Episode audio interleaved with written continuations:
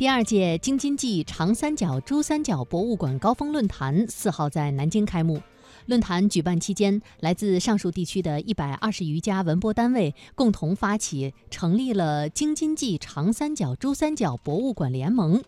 旨在共同开创文博事业发展新局面。京津冀长三角和珠三角地区是我国最重要的经济和文化中心，也是我国博物馆发展水平较高的区域。根据协议，区域内的博物馆将加强信息互通、资源互换、机制互联，不断打破地缘因素，畅通文物流通渠道。